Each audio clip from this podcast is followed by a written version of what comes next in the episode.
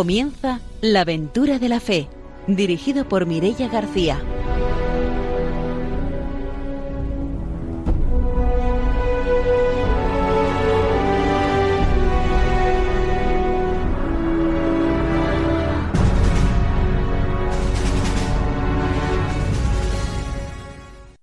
Muy buenas noches desde Radio María. Empezamos un nuevo programa de la aventura de la fe y empezamos como siempre saludando a nuestros colaboradores. Está con nosotros el padre don Arturo García. Buenas noches. Muy buenas noches, dos radiantes. Una alegría de estar aquí de nuevo con ustedes animando la misión. Está también con nosotros Ramiro Fauli. Buenas noches. Hola, buenas noches. Hoy quiero mandar un saludo hacia Málaga, al Movimiento de Acción Cristiana, que ellos colaboraron mucho en la misión, sobre todo en la zona de Ciudad Bolívar en Venezuela, y un grupo grande que estuvieron por allí. Espero que estéis escuchando este programa pues enviamos esos saludos hasta Málaga y saludamos también a nuestro invitado de hoy, que es don José María Romero, religioso marista. Buenas noches, bienvenido. No, yo no soy tono, yo soy hermano marista. Estoy contento de ser hermano y todo me trae hermano, hermano marista. Estoy contento con esto. Pero muchísimas gracias, estoy encantado que, me hayáis pensado en mí, que me hayáis llamado a hablar de mi fe y de, y de todo esto, que al cabo del tiempo lo único que hago es pensar que no soy yo el que lo he hecho, yo he sido Mm, hay otro que lo ha hecho, ha hecho me ha tomado a mí como instrumento, bueno, y hemos estado felices, felices, felices en la vida. Muchas gracias. Pues será como siempre después de la formación y después de las noticias cuando conozcamos el testimonio misionero. Saludamos también a nuestros técnicos, a Ramón Herrero y a Fernando Latorre y empezamos ya nuestro programa con la formación misionera.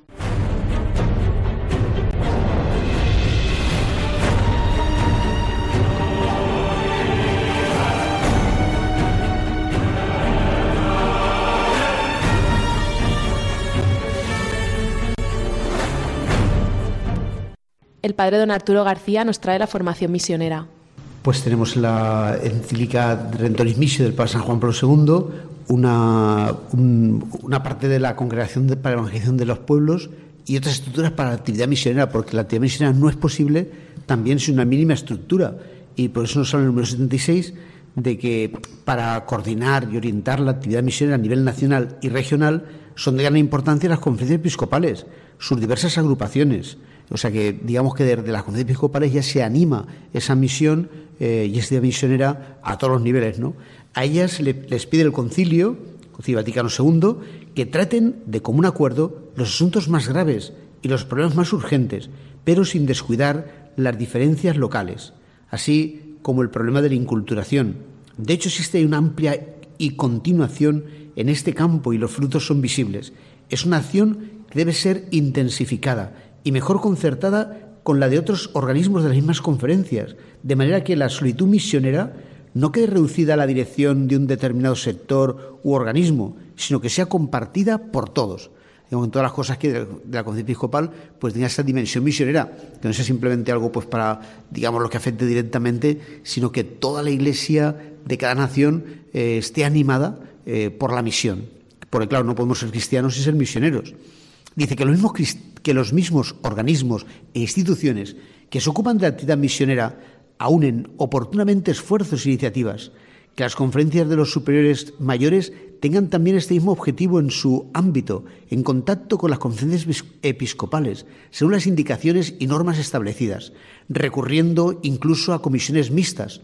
De modo análogo, finalmente, hay que promover encuentros y formas de colaboración entre las diferentes instituciones misioneras, ya sea para la formación y el estudio, ya sea para la acción apostólica, que hay que desarrollar.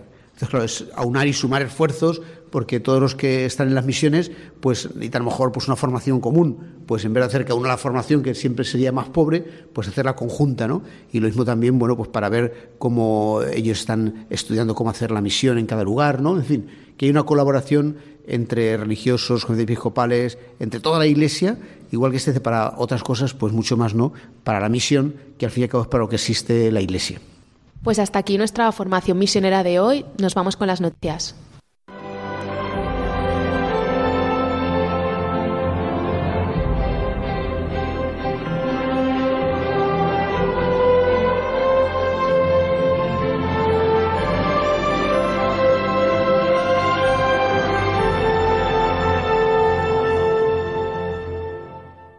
Ramiro Fauli nos va a contar las noticias misioneras. Bien, la primera noticia es de aquí y es una invitación que nos hacen desde la conferencia a la jornada de reflexión sobre fraternidad y paz que el área de misión y cooperación de la Conferencia Episcopal perdón, de la Conferencia Española de Religiosos, CONFER, convoca una jornada de reflexión sobre el tema en la Casa de los Misioneros Combonianos. El tema es sobre la fraternidad y de la paz en todas las religiones. Y esto tendrá lugar el próximo sábado 27 de mayo. Como eh, explican desde Confer, las distintas religiones aportan una gran sabiduría única para la construcción de un mundo más justo y un más humano. Asimismo, la fraternidad entre las distintas religiones hacen que nos unamos en un camino de paz y de unidad. Los caminos que generan esta fraternidad pasan ineludiblemente por la paz y ésta se gesta en el diálogo respetuoso, sereno y constructivo. Así pues, en esta jornada se tratará de acercarse, de expresar, de escuchar, de mirar, de tratar de comprender y buscar los puntos de contacto entre varias religiones y así las distintas ponencias vendrán dadas por religiosos que han trabajado en ambientes donde la mayoría pertenecen a otra religión. Desde aquí, pues, invitamos a los que quieran acercarse a estas jornadas de reflexión de la CONFER en su área de misión, que va a tratar principalmente de la evangelización en los países donde no hay mayoría cristiana. Y la otra noticia es sobre el, el, acuerdo que tiene la diócesis de Málaga y la diócesis de Ciudad Bolívar en un área que se llama Caicara del Orinoco puente fraterno de comunión eclesial. Así ha sido el lema que celebró, se celebró en Málaga el día de la misión diocesana, que en esta diócesis andaluza se identifica con la zona de Caicara del Orinoco en Venezuela. Es esta la visión que tantos desvelos ha volcado a la diócesis de Málaga y que sigue durante muchos años apoyando y tratando de desarrollar toda la pastoral en una zona de la selva amazónica del Orinoco en Venezuela. Pues ya hace más de 66 años que comenzó la colaboración de esta diócesis malagueña con Venezuela, atendiendo la llamada del entonces obispo de Málaga, Monseñor Ángel Herrera Oria desde entonces hasta 1986, los obispos malagueños enviaron sacerdotes a las diócesis de Ciudad Bolívar, Cumaná, Maturín y Guanare. Y a partir de 1986, esta ayuda se reorientó hacia una misión concreta, la misión diocesana de Caicara del Orinoco, donde permanentemente asisten no solamente sacerdotes diocesanos, sino también grupos de laicos que colaboran en aquella zona pastoral encomendada por el arzobispo de Ciudad Bolívar a la diócesis malagueña. Desde aquí, pues, también queremos recordar a todos los que han pasado por allí, muy especialmente al padre Manolo Lozano, quien falleció víctima del COVID y quien desarrolló una gran labor en esta zona de Caicara, principalmente en la pastoral vocacional y en la pastoral rural. Desde aquí, pues, nos unimos a la diócesis de Málaga en este empeño por colaborar en la Orinoquia de Venezuela. Aprovechamos esta sección de noticias para recordarles que en Radio María estamos en la campaña de donativos del mes de mayo, así que animamos a nuestros oyentes a que colaboren en esta campaña para que Radio María pueda seguir llegando cada vez a más países y a más lugares del mundo.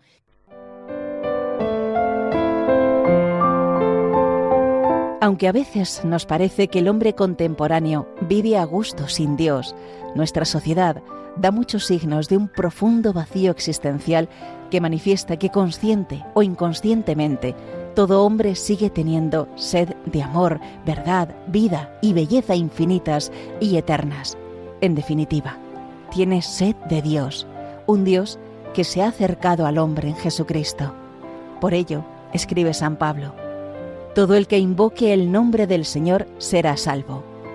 Pero el mismo apóstol se pregunta, ¿cómo creerán en aquel de quien no han oído hablar?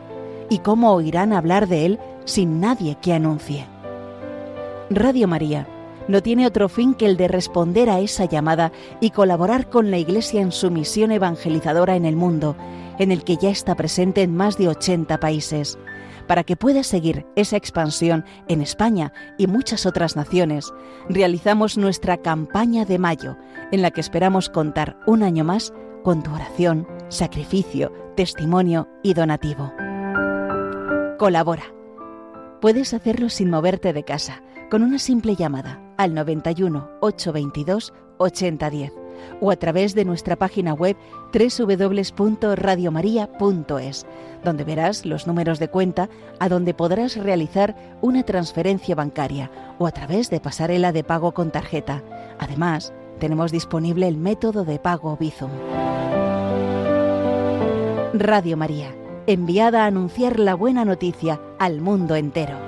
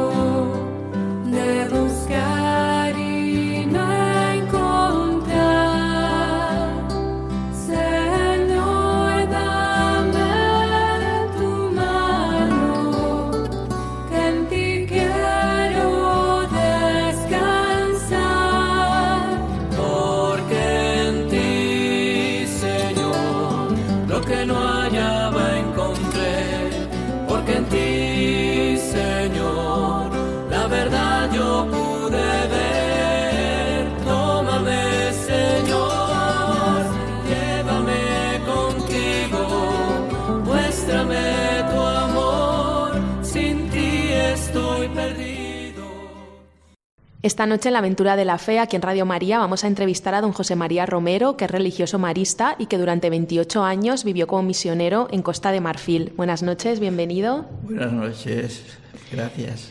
Como hemos dicho en la presentación, estuvo durante 28 años como misionero en Costa de Marfil. ¿Cómo fue esa llegada a, este país? Pues muy sencillo.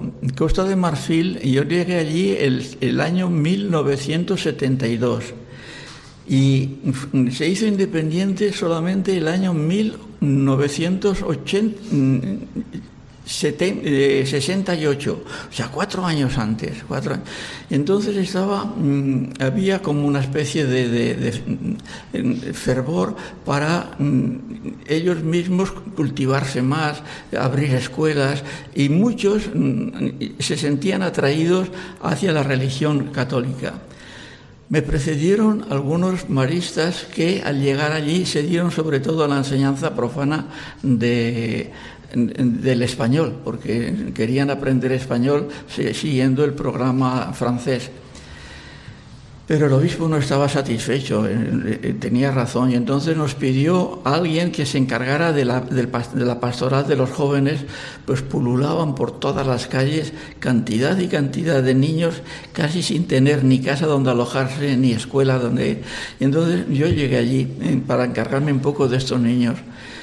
Y, al principio un despiste total de mi parte, despiste total porque ni, pero me trataron muy bien en todas partes. Solo llegar me dieron cuatro o cinco colegios para mí solo para que me espabilara allí y los directores me llevaban a las clases y preguntaban allí a los a todos los alumnos en eh, colegios del estado, claro, en que quién quería ser cristiano y entonces eh, los encomendaban hacia hacia mi persona porque era el único que, pero eh, para mí todo aquello muy agradable. Apenas me entendían en mi francés, que era de, principiante, pero muy bien, muy bien. No encontré apenas dificultad. Me regalaron una moto, el obispo mismo, después otra que me regalaron la primera y después ya me regalaron un coche, pero todo dado por la misión, haciendo un esfuerzo enorme a nosotros que apenas teníamos eh, necesidades pero muy bien todo eso. Y llega allí con el, plan exclusivo de pastoral de la juventud, pastoral. Al obispo yo lo había conocido ya en Roma porque habíamos estudiado juntos y estábamos allí en Roma los mismos años y casi, casi nos conocíamos, pero, a mí me, aceptó con una confianza casi, excesiva, pensándolo en, mi parte, porque enseguida me encargó de, las, de la pastoral de las vocaciones, también sacerdotales. Cuando yo llegué había solamente en la diócesis tres sacerdotes africanos, todos los demás eran blancos. Eh, empezamos a trabajar muy unidos con con eh, religiosas, con sacerdotes de, que venían de misioneros de Lyon, los padres blancos. Eh, a mí me formaron muy bien diciendo, mira, vienes aquí primero a querer a los africanos, a conocerles y a hablarles de Jesús. Olvida tu España. de, de acuerdo totalmente. Y así mm, eh, abrimos un hogar yo he estado todos los 28 años encargado de, este hogar, de 50 internos. No había ningún otro responsable más que yo responsable y, la ley que teníamos, el, horario que teníamos era sencillísimo. Dos horas de estudio cada tarde. Después de seguir, ellos seguían sus cursos en los colegios de, de, públicos y venían por la noche, ellos se preparaban la cena, ellos cenaban juntos, yo no me metía en eso absolutamente para nada, pero el estudio obligatorio dos horas mm, cada noche, una hora en silencio y todos juntos y una hora podían hacer equipo y, y eso a rajatabla los 28 años, seis días a la semana, excepto el sábado que podían salir. Un resultado extraordinario porque se formó un muy buen ambiente yo quise introducir allí el método africano. ¿Cuál es el método africano? Que el que es un poco mayor se encargue del que es un poco menor, porque los africanos las casas son, son están, eh, hay mucha gente y entonces allí ellos mismos se encargaban de todo, pero se organizaban todo. Yo tenía que estar solamente por la noche a ver si había habido algún problema pero en, absoluto. Pero, y así estuvimos, y eso ha dado muy buen resultado, muy buen resultado. Varios de los sacerdotes que hay ahora allí mm, fueron alumnos del, del hogar. Nunca les di nada gratis, tampoco, lo único que pagaban ellos era el agua y la luz, pero darles gratis absolutamente nada, que se lo ganasen. Yo les, les, les insistía mucho diciendo, no sois menos inteligentes que los europeos, pero os falta constancia, os falta constancia. Y, así pues, eh, mm, con estas dos horas han salido personas muy, muy interesantes y bastantes, bastantes sacerdotes también, eh, sacerdotes religiosos, eh, religiosas, nosotros los maristas que no teníamos ningún africano, tenemos una pequeña comunidad de unos 8 o 10 maristas que llevan dos colegios. Bien, bien, esta fue mi, mi experiencia, mi experiencia Después, un atractivo, la religión cristiana no empleaba ningún medio extraordinario, pero solo hablar de Jesús, la, la, religión cristiana tiene un atractivo enorme, no solamente para los animistas, que eran los que más venían, sino también para los musulmanes. Ahora los musulmanes cuando llegaban al final del recorrido tenían que retirarse porque porque tenían amenazas hasta casi de muerte si se hacían cristianos, ¿no ves? Y entonces, pero esa fue mi vida, sin, sin cansarme, sin estar enfermo, teniendo suficiente. Tengo que, tengo que decir, y perdone si me alargo, eh, pero tengo que decir que cómo me ayudaron de aquí de España. Una cosa extraordinaria y, y, que es que ronda, lo, lo, lo, maravilloso, lo, sobrenatural. Escribí una carta no, yo creo que era superficial, pero de esas cartas que se escriben al llegar a un sitio, que se cuenta un poco las, anécdotas, en Mundo Negro escribí. Y la, la, leyó una señora que le gustó y enseguida me escribió una carta diciendo, mira, estamos aquí, somos un equipo y estamos dispuestos a ayudarte y para, para, mantener el hogar, para mantener una revista que hacíamos con 800 números, para mantener eh, la, eh, la, tarde, la, la velada mm, de vocaciones. Para todo eso me enviaban un millón, un millón y algo de pesetas cada año y, cada, y eran unas 30 personas que yo ni conocía, ni conocía. Ahora cada año yo les enviaba eh, una, cuenta diciendo, pues claro, en, qué había gastado y quiénes eran los seminaristas y a cada una de las familias les, les, mandaba la foto de sus seminaristas y así se comprometieron. Una cosa muy, muy agradable, muy agradable. Y otra cosa que quiero mm, nombrar porque yo estoy agradecidísimo. Eh, quise enviar a un seminario de aquí, de España, cuatro o cinco seminaristas de los mejores para que tuvieran una formación profunda en teología y en espiritualidad y los envié a un seminario de, aquí de España. No quiero nombrarlo para no hacer diferencias de unos con otros. Bueno, pero hablando con un sacerdote de ese seminario le digo, mire, me gustaría eh, eh, enviar cuatro seminaristas. Y me dice, mira, cuatro seminaristas por cinco años es un millón cada año que cuestan los estudios, eh, la comida, necesitas 20 millones. Digo, sí, pero no tengo ni un céntimo. Y, y, entonces el sacerdote dice, cuenta con ellos, nosotros te los... Y, así fue, me aceptaron los cuatro seminaristas, los cinco años estuvieron allí, me los formaron estupendamente, y ahora de esos cuatro, uno es obispo ya. Uno es obispo y, hay tres que son los encargados de la formación de los religiosos en cada una de sus diócesis. O sea que aquella sí que fue una cosa muy interesante y, muy bonita porque apenas costó nada la diócesis. La diócesis nos encargábamos con el obispo de pagarles el viaje. Las familias se encargaban lo que se llama l'argent de poche, era el dinero que tenía cada uno para, para sus gastos libres. Y después el resto el seminario, una maravilla, una maravilla. Y al final les dije, ellos si han hecho un poco de propaganda para que os quedéis. Dice, no, hermano, dice, estaban convencidísimos que estaban formando líderes para formar africanos. Y digo, estupendo, estupendo. Y ahora hay, en, aquella, aquella diócesis se ha dividido, se ha dividido en tres, en tres diócesis. Estamos muy contentos, muy contentos. El obispo, desde luego, que es africano, y muy bien, muy bien y allí un montón, un montón de amigos, porque se siente África mm, tiene un alma extraordinaria, extraordinaria, sí, sí, así es. No sé si queréis preguntar algo. A mí me llama la atención cómo usted llega a Costa de Marfil eh, al poco tiempo de la independencia, un blanco, de una religión no mayoritaria, ¿no? Y esa aceptación. Eh, la gente de Costa de Marfil es unas personas acogedores, abiertos a... En su mayoría, en su mayoría, en su mayoría. Y además, esto que lo he contado de una manera rápida, hay que distinguir. En los cinco primeros años que estuve allí, estuve aprendiendo, ¿eh? Y todo esto se ha hecho eh, a lo largo de estos años.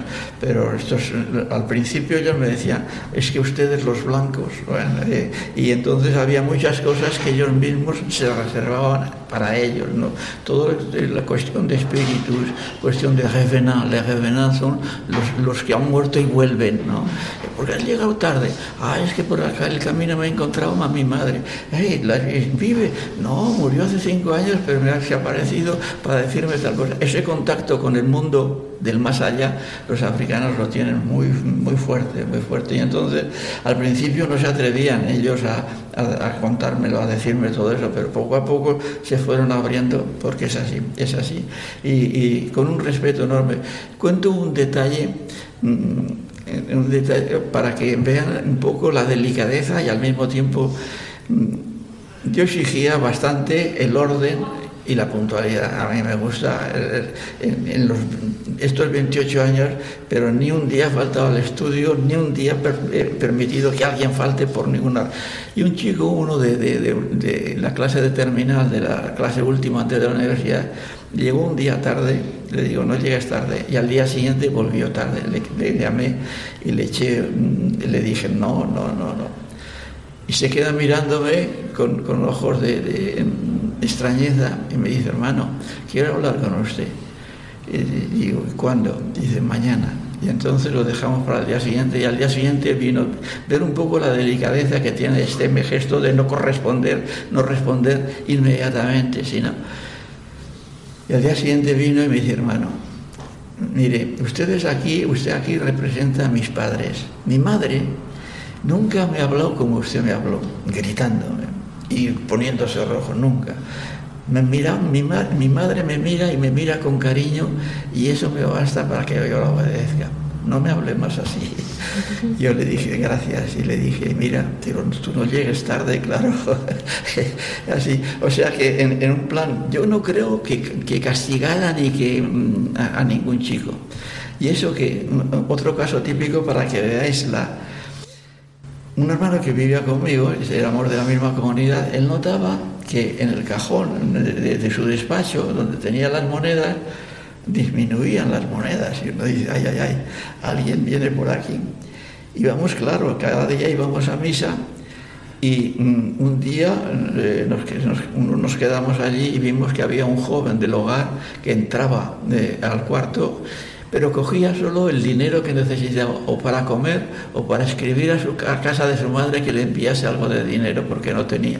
Con una delicadeza, porque no, no tomaba todo, ni tomaba mucho, tomaba lo indispensable para eso. Los demás alumnos quisieron echarle del hogar, dijeron, no, no, no, no, este se queda aquí. Hicimos muy buenas compañías, muy buena amistad, porque pero cositas así que de una gran delicadeza, de una gran delicadeza. ¿eh? Aquí en Valencia eh, vino hace poco vino uno que es ya sacerdote. En todas las diócesis de Costa de Marfil, el, cargo que tiene es recibir el dinero del Vaticano y después repartirlo entre las diócesis según las necesidades de cada una. Es un cargo de responsabilidad. Pues ese vino a verme aquí a Valencia una de las veces que había viajado al Vaticano. Comimos juntos y al comer digo, mm, si no te gusta eso, déjalo. Y él me dijo, hermano, desde que usted nos dijo que nos sirviéramos si queríamos cinco veces, pero que en el plato no tenía que dejar nada, yo lo he cumplido a rajatabla. O sea que seguía con las normas. O sea, cosas pequeñas que se les iba formando así, ¿no? Pero muy bien. Ha nombrado un poco ahora con el último caso de más o menos los chicos que asistían a, este centro, a la residencia. Eh, ¿Cómo hacían para que fueran allí? ¿Eran chicos que venían del campo, chicos que venían de...? Venían solos, solos, solos. No venía ni un padre ni, ni, un adulto con ellos para decir, para insistir, no, no, no. Venía a lo mejor con su maleta, que quiero venir aquí. Y les miraba, digo, y cuántos años tienes? Y se quedaba mirando un poco y me decía, ¿y cuántos quiere que tenga? Porque claro, ya digo, pues 12, aquí antes de 12 nada, espere, mañana volveré y tendré 12, ya está. Él iba al pueblo, el secretario del pueblo le daba un cabrito y venía al día siguiente con todo arreglado, sin ningún problema, claro. Y con 12 años legales. Así anécdotas de estas montón, pero sabrosas y muy, muy, muy buenas, muy buenas. ¿Cuánto tiempo estaban con ustedes en la residencia para estudiar y esto? No, eso eh, cambiaba. Ya, digo, es que hay, el hogar, el hogar eh, estaba hecho un dormitorio aparte con 48 camas, tuvimos que añadir dos más y el comedor, el comedor al aire libre, o sea, se llama una patán, la patán, bueno. Pero además de eso teníamos grandes salas y allí recibíamos los que no estaban en el hogar, llamábamos los externos, que estaban en los otros colegios. A ver. Y, en la parroquia, que la, mi, parroquia era la catedral, mm, teníamos solo de 12 a 18 años, teníamos unos 1.200 catecúmenos. Que eras que una, y venían y venían y venían, sí, sí, sí, sin hacer propaganda solo entre ellos. Nos vamos a hacer una pausa, volvemos para seguir escuchando el testimonio de hoy.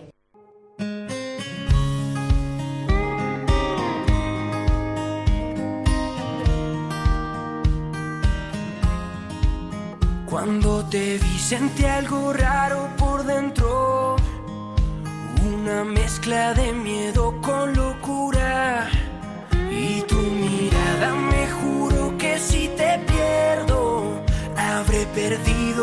Más grande fortuna.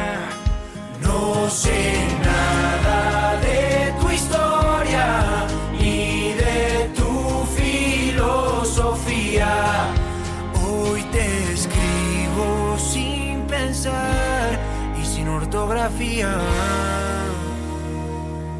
Para aprender a quererte, voy a estudiar cómo se cumplen tus sueños Voy a leerte siempre muy lentamente. Quiero entenderte. Esta noche en la Aventura de la Fe estamos conociendo el testimonio de don José María Romero, que es religioso marista y que ha estado durante 28 años en Costa de Marfil. Antes de la pausa nos ha estado contando sobre todo cómo fue esa llegada y también el trabajo y la vida en, en el hogar que tenía con los jóvenes y cómo era la vida en la parroquia. La vida de la parroquia. Aquí cuando se habla de eso casi da miedo porque, porque hay, pero allí no. Por ejemplo, una misa que, que durase hora y media o dos horas es casi era normal.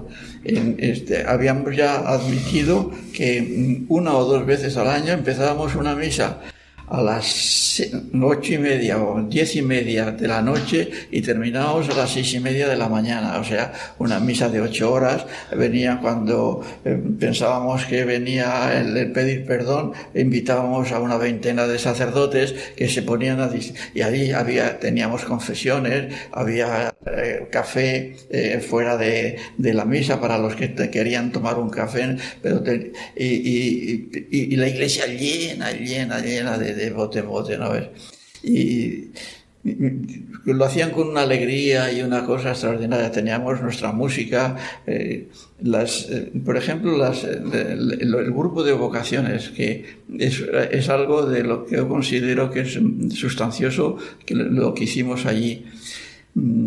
Desde, desde, luego que para el grupo de vocaciones, que salieron bastantes de todo, para religiosas, religiosos y todo, es muy importante el proceso catecumenal, el proceso. Allí teníamos seis o siete años de proceso. Tenían que estar con nosotros. Un precatecumenado, tres o cuatro años de catecumenado, mm, el bautismo, después teníamos uno o dos años de antes de la, de la confirmación y después la elección de vida, que se quedaban.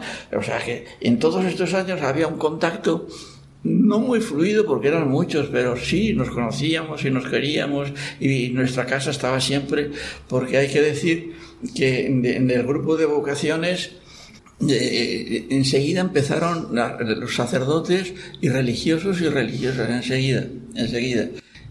¿En qué consistía este, la, reunión vocacional? Eh, eh, teníamos también alrededor de tres horas, tres, cuatro horas los sábados, el último sábado de mes, ya sabía, en toda la diócesis, me enviaban la gente, primera media hora, baile.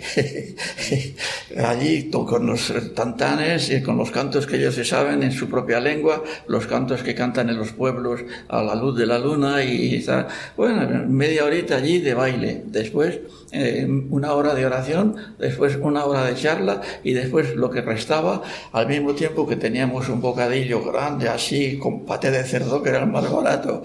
Y entonces eh, eh, estábamos comiendo y charlando, venían allí los adultos que querían, que tenían gente que podía seguir en su congregación.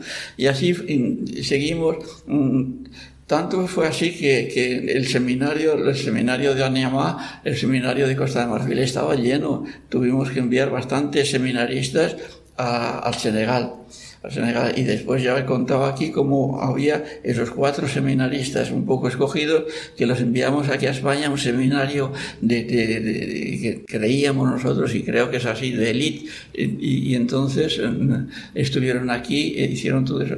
Pero muy bien, muy bien, muy bien. y ahora casi bueno, yo he perdido un poco el contacto con ellos porque me, han enviado fuera, pero uno que ha estado allí dice, y una cosa muy interesante y es la perseverancia de todos aquellos, que así como hay grupos o naciones que entran muchos pero se salen muchos, dice, allí no, están, están convencidos de que, que verdaderamente mm, aquella es su vocación.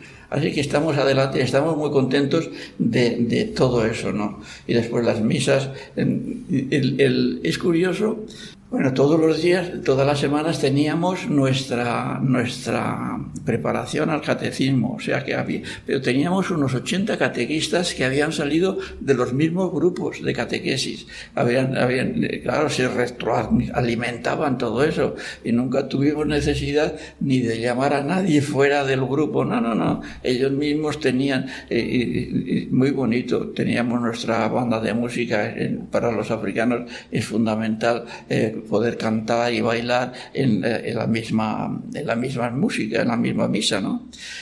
Y, los sacerdotes, pues eh, poquito a poco, el, ya digo, el obispo conmigo tengo una confianza total, total, total. Y, yo muy contento con él también, con mucha confianza, mucha confianza.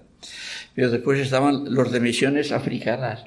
Los de misiones africanas que, tenían una formación muy buena, muy buena. Eh, se, tradujo a la lengua propia, que de allí a la lengua africana se tradujo toda la Biblia, lo primero que se hizo para que eh, pudieran leer la Biblia y todo eso en su lengua eh, nativa. Y así estuvimos sin, sin... También hay que decir una palabra sobre el buen entendimiento que teníamos con, las, con los protestantes, ¿no? Eh, que había tres iglesias protestantes que trabajaban allí en Costa de Marfil. Bueno, muchos de ellos venían a nuestro hogar, ¿no? Primero llenar el, hogar protestante vuestro. Y, a veces me llamó la atención, no es cosa que nosotros no hacíamos, porque un partido, echamos un partido de fútbol, los, del hogar católico contra los del hogar protestante. Bueno, el, pastor protestante estaba allí. Al principio, antes del partido, los llama a todos los chicos, venir, venir todos venga, vamos a rezar a un Padre Nuestro, cosa que no es, a nosotros nos chocaría, yo no lo, no, no lo hacía, pero ellos meten un poco a Dios en todo, pero con muy buen espíritu, muy buen espíritu. No, hay, eh, no había eh, eh, un, pastor protestante. Bueno, esto quizá lo, lo, lo, cuento como anécdota y un poco como, como no sé un pastor protestante era suizo y me dice, Romero, vente, allí me llamaban todos con el apellido Romero, vente y les pasas las diapositivas de, que tenían los salesianos antes sobre la sexualidad y todo eso, que tenían muchas, y yo las, las había llevado allí, y porque aquí los, los jóvenes no, no, no, no, saben. Y entonces me llevó a una, a un colegio de adventistas, adventistas, que nos, bueno, yo di la charla, el, pastor protestante me dice, Romero, tú sabes que al año que viene me voy, tengo mi hijo aquí y, aquí no puedo dejarlo en la escuela, me lo llevo. Digo, bueno, di la charla mm, y me marché. Y al cabo de dos o tres años viene un chico del, hogar y me dice, hermano, ¿sabe que usted tiene un hijo? Yo digo, uy, pues no lo sé, que tengo yo un hijo. Sí, sí, mire, el día que usted fue al colegio adventista y habló de la sexualidad y les enseñó cómo el feto se desarrolla en el interior de la madre y todo eso, entonces había una chica allí que tenía ya en el bolsillo el dinero para abortar después de, la clase. Salir de la clase, pasaba por una, eh, no era ni médico ni nada, pero al ver que el niño se metía el dedo en la boca, que se removía, que todo eso, dice, no, yo no mataré nunca así a mi hijo. Y lo dejó nacer, pero en el momento de, de nacer, dice, ¿y quién es su padre? Yo no lo conozco. ¿Qué nombre le doy? dice, ah, le doy el nombre del hermano Romero. y así le dio mi nombre, se llama Yves Romero. este joven que nació, porque vio aquellas imágenes y la madre dijo, no, no, no. Es, curioso, es curioso, tenemos una diferencia bastante grande. El africano ha, ha cultivado la intuición y nosotros no. La intuición la consideramos como un, sub, eh, un, subtítulo no, que sin importancia. Y, pero, pero ellos la intuición la utilizan con una, hermano, dejen, dime algo de dinero, tengo que ir a ver a mi hijo, es que se está muriendo. Digo, ¿te han escrito? No. ¿Te han llamado? No. Entonces, ¿cómo sabes? Dice, es que este diente me duele mucho y cuando este diente me duele es mi hijo que está enfermo. Esa intuición, esas intuiciones, cosas así, que parece, nosotros decimos, vaya tontería. No, no, no. Para ellos no es nada tontería. Ellos lo viven y lo sienten. No cuento otros hechos de, de mi hogar. Por ejemplo, a uno que le robaron unos zapatos buenos de cuero y, y entonces yo, dije, yo, mira, yo no me puedo poner ahí a registrar, no, porque soy un extranjero. Y, entonces nos deja hacer, obrar según nuestra, nuestra costumbre, nuestra... Y sí, hacerlo. Bueno, llamaron a una bruja, una Inés Sorcier, y, con la ayuda de la Sorcier y, dos o tres que le ayudaban, enseguida dijeron, yo me acuerdo que me, eché a la siesta y al terminar la siesta dije, hermano, mire los zapatos, ya los hemos encontrado. Estaban en el coche del pueblo para marcharse allí para que los encontrara y la sorcia nos dijo exactamente, no, no doy más detalles porque os reiríais, pero los detalles, cómo lo encontraron, esas cosas ellos lo utilizan muchísimo, muchísimo. El, contacto con los espíritus, que no son nunca, pero, pero son eficaces ellos, ellos creen en eso, son eficaces. Yo un día allí con mis chicos, los chicos del hogar, les, les, les preparé un caldero enorme de, de, Macedonia, de, de, con ensalada de frutas, ¿no? esas frutas africanas tan buenas que hay, digo esto, ya verás cómo se lo ponen. Cuando volví, eh, vi que no habían comido casi nada. Digo, no, no, ¿nos gusta esto? dice, hermano, es que el totén, mi totén está dentro. Y otro, es que mi totén está dentro. ¿Qué es el totén? Es la fruta o el animal que tiene el espíritu de alguien que los protege. Y no pueden tomarlo porque si lo toman se quedan enfermos, pero no enfermos solo de mente, sino que los salen unas heridas enormes que los somatizan perfectamente. O sea que eso lo viven de una manera eh, total. ¿eh? O sea que es, para ellos es su naturaleza. Hace, hace un par de meses aquí en España tenemos un africano eh, aquí en Alicante que vive con nosotros y él me estaba hablando de los puentes de dianas, puentes de dianas, que son esos puentes que, que, se construyen de, de, diana, de lianas de, de, bosque, pero que no hay ni un, ni un clavo, ni un alambre, nada, entrelazados entre ellos y que pueden pasar por allí mm, gente y gente que duran años. Y para ellos eso lo hacen los genios. Y estaba discutiendo ese africano porque para ellos tener contacto con los genios es ser superior a nosotros los blancos que ni siquiera creemos en ellos, no, no es una cosa de inferioridad. Y entonces estaba discutiendo un africano diciendo, pero, es que, pero no os dais cuenta que esos puentes de lianas no estaban hechos y al día siguiente están hechos y que los hombres no pueden hacerlo. ¿Cómo me explicáis eso? porque eso, eso, cosas así, pero que ellos tienen su cultura y una cultura que no es solamente de ignorancia, es apoyar otras cosas que nosotros hemos dejado en el olvido y que hay que respetar, creo que hay que respetar. y he hablado de vocaciones eh, de sacerdotal, pero ¿y de hermanos maristas? ¿Alguna vocación también? O... Sí, sí, sí, sí. Ya he, dicho al principio, o sea, cómo al llegar había, había tres sacerdotes mm, africanos cuando nos marchamos eh, había 70 sacerdotes africanos. O sea que, y, con ellos mismos lo dicen, si es que no nos costaba nada, parece que el Espíritu nos, eh, son muy carismáticos ellos, ¿eh? o sea que no les cuesta nada entrar en contacto con el Espíritu Santo, menos que a nosotros, menos que a nosotros. Sí, sí, también religiosos o hermanos maristas, también vocaciones de... Eh, sí, sí, sí, sí, también tenemos allí, tenemos dos colegios muy, muy, muy bien y llevados exclusivamente por africanos. Y no hay a diferencia de otros países, no hay ningún obispo que no sea africano. y, se ha africanizado totalmente aquello. Y, no va peor, ni mucho menos. Económicamente y políticamente y todo eso sufren como, como en todas las demás partes, pero así es. En, cuanto a religión, yo me acuerdo cómo una directora de colegio que era mm, musulmana me llevaba por las clases y decía, a ver, los que quieren ir con el hermano para, para ser católicos, pero con toda una musulmana, ¿no? Yo me acuerdo que después de cenar, los, era un, un internado, las internas salían, los, los cristianos con el hermano, las musulmanas conmigo, se ponían a rezar y gritando, y la, la, la, la, directora con la frente en el suelo y todos eso, los gestos que hacen ellos. Pero muy bien, muy bien nos llevábamos, muy bien, muy bien. ¿Y la ¿Cómo es la devoción allí a la Virgen María? a la Virgen María...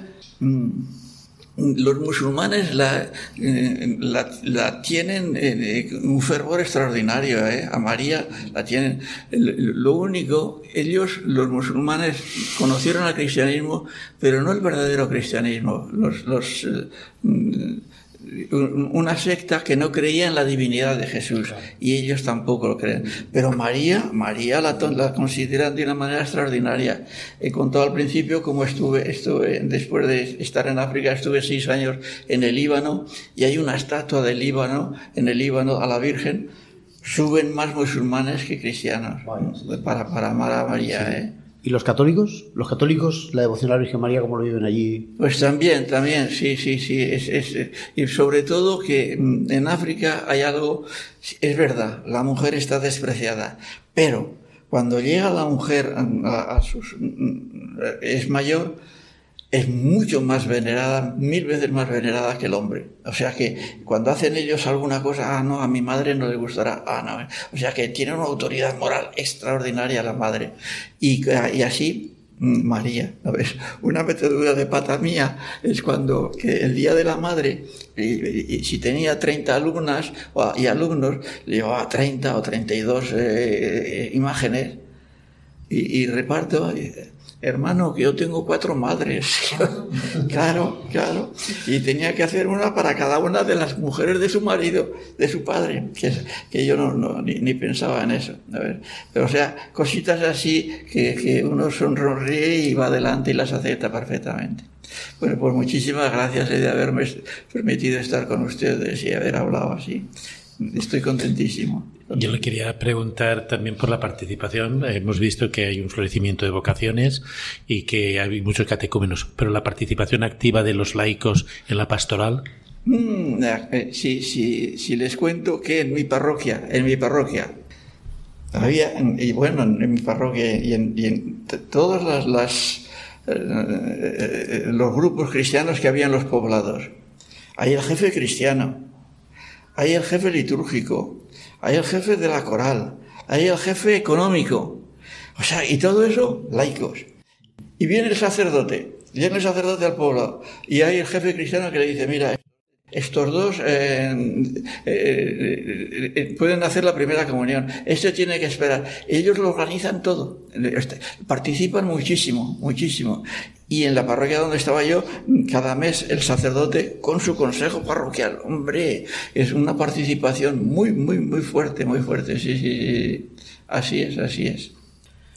y, luego lo que eso repercute en la, en la sociedad, ¿no? Es decir, cómo ellos cambian cuando se hacen cristianos. No sé si cuando alguien es nuevo cristiano, si cambia su vida de alguna forma, porque claro, por ejemplo, sería difícil para ellos eh, pues solo poder casarse con una mujer, o, si cuando uno quiere ser sacerdote, ay, pues a ser celibe, o hermano marista, no a ser celibe, no sé eso también cómo lo llevarán, porque claro, es una cultura tantos años de...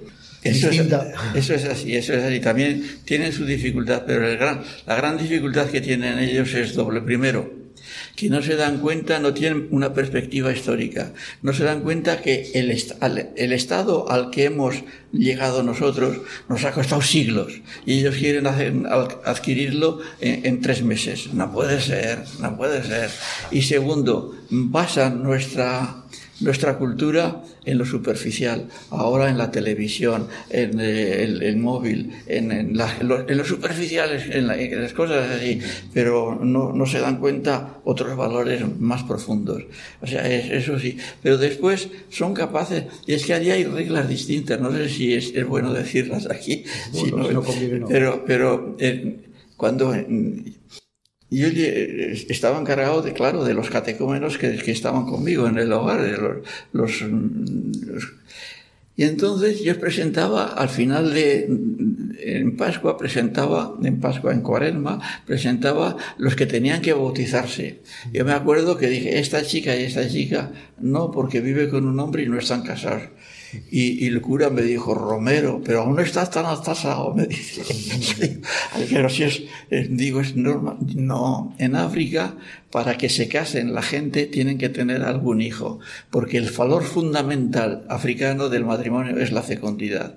Si no pudieran ser fecundos, el matrimonio debería eh, disolverse.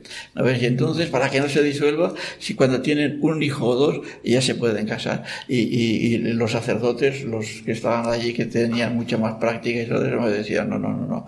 O sea, no es ningún inconveniente que después de haber tenido un hijo o esto, y otra cosa, para que vean que la mentalidad es un poco distinta. El obispo, que ya digo, me quería mucho, me encargó de dirigir a un grupo, a una, a una congregación religiosa, no sé cómo se llamaba, de madres solteras.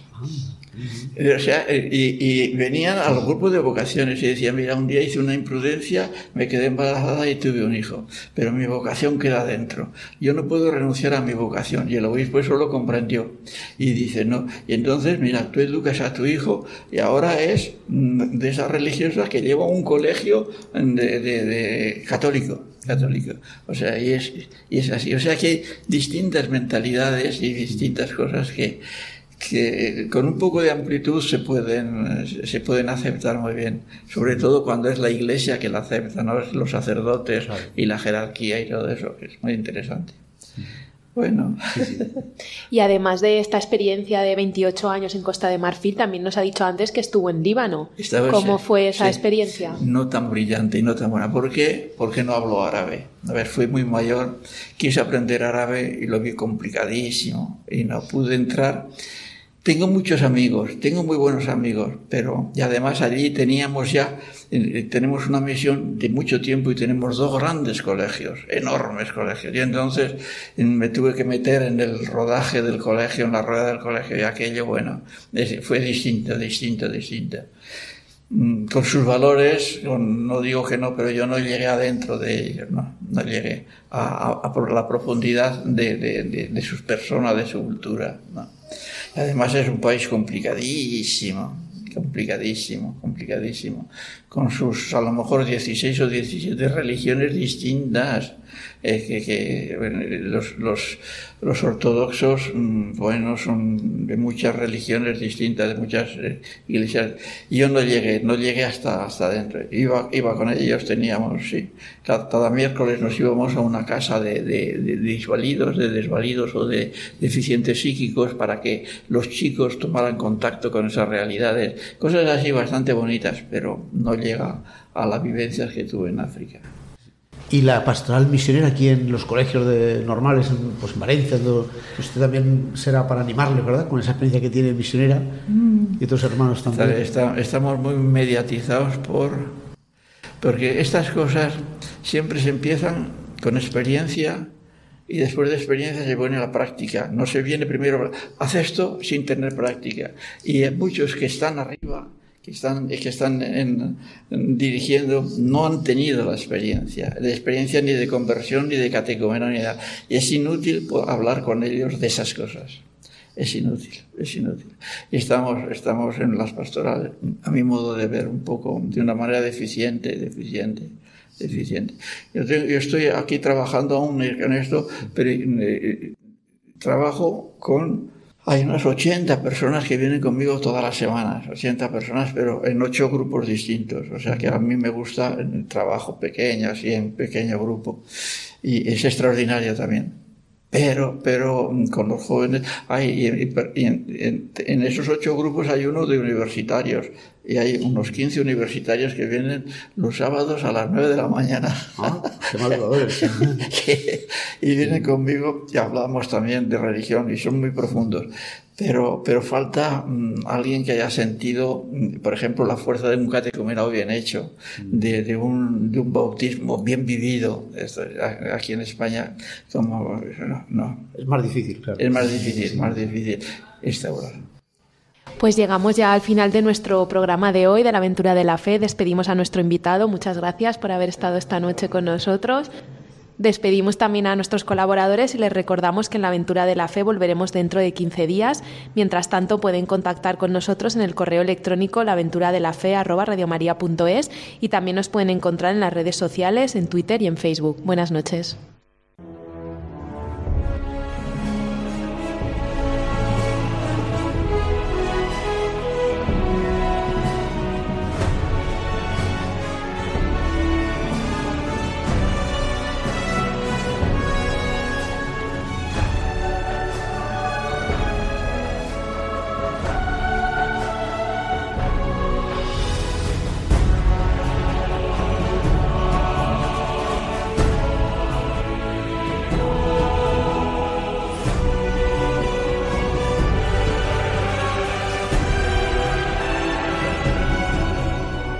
Han escuchado en Radio María La aventura de la fe, dirigido por Mirella García.